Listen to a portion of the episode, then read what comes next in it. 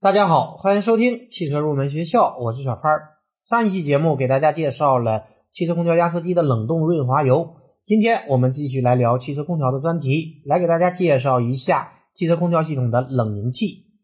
汽车空调中用于和周围介质进行热量交换的部件称为热交换器。空调系统中的热交换器包括冷凝器和蒸发器，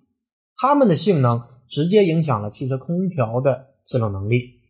热交换器的金属材料消耗比较大，体积也比较大，质量占了整个汽车空调装置总质量的百分之五十到百分之七十。今天这期节目，我们先来介绍一下汽车空调的冷凝器。冷凝器的作用是对压缩机排出的高温高压制冷剂蒸汽散热降温，然后冷凝为液态高压制冷剂。也就是说，气体状态的制冷剂在冷凝器中得到冷凝。或者叫做液化，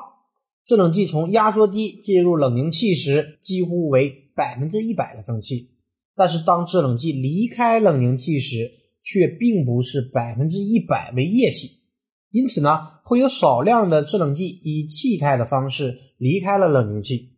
但是由于下一步是储液干燥器，所以制冷剂的这一状态并不会影响系统的运行。关于储液干燥器。之后的节目我们也会详细的来讲。下面我们来说一下汽车空调冷凝器的冷凝的原理。现在的汽车空调系统一般都采用强制风冷式散热，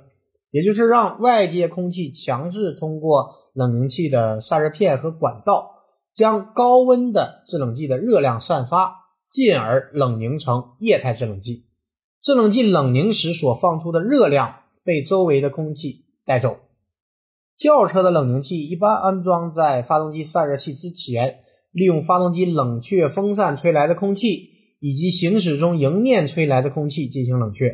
但是对于一些大中型客车则有所不同，他们通常把冷凝器安装在车辆的两侧或者车厢的后侧。当冷凝器远离发动机散热器时，在冷凝器旁则需要安装辅助的冷却风扇来进行强制的风冷，加速它的冷却。说完了冷凝器的工作原理，下面我们来说一下冷凝器的构造形式。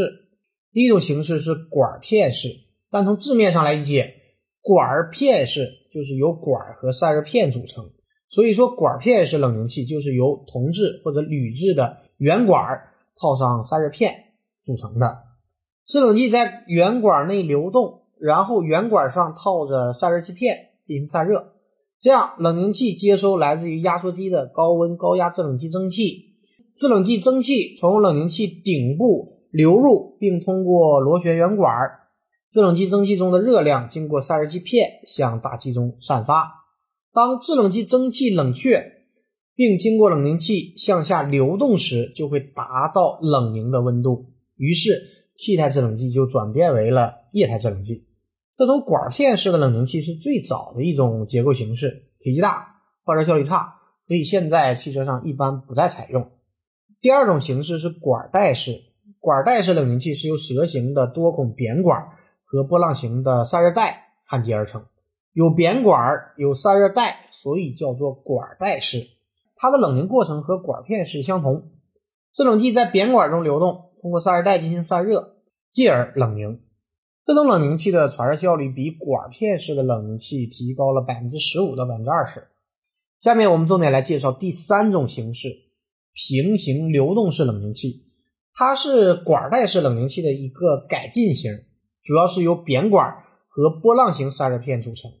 它是为了适应 R 幺三四 A 制冷剂而研制的冷凝器。它的散热效果比较好，工作可靠，是目前广泛采用的车用冷凝器。那么平行流动式和管带式冷凝器又有什么区别呢？最大的区别就是管带式只有一条扁管，自始至终的呈蛇形弯曲，也就是制冷剂只在这一条通道中流动而进行热交换。而平行流动式则改变了这种单通的方式，而是采用平行流动的设计，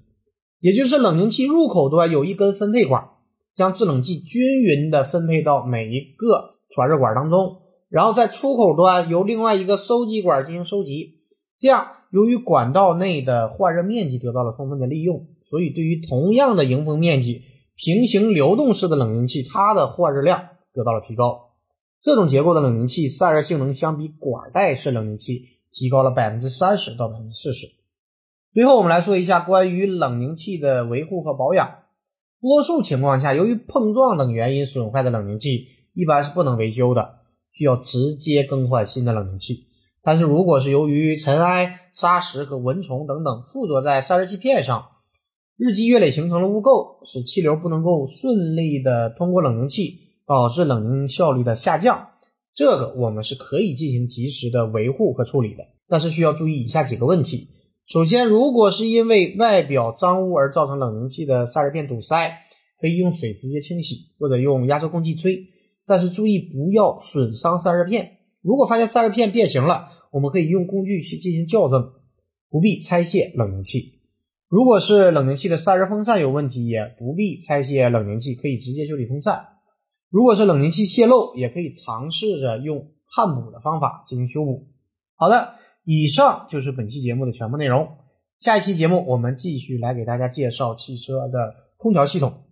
感谢大家收听今天的汽车入门学校，我们下期节目再会。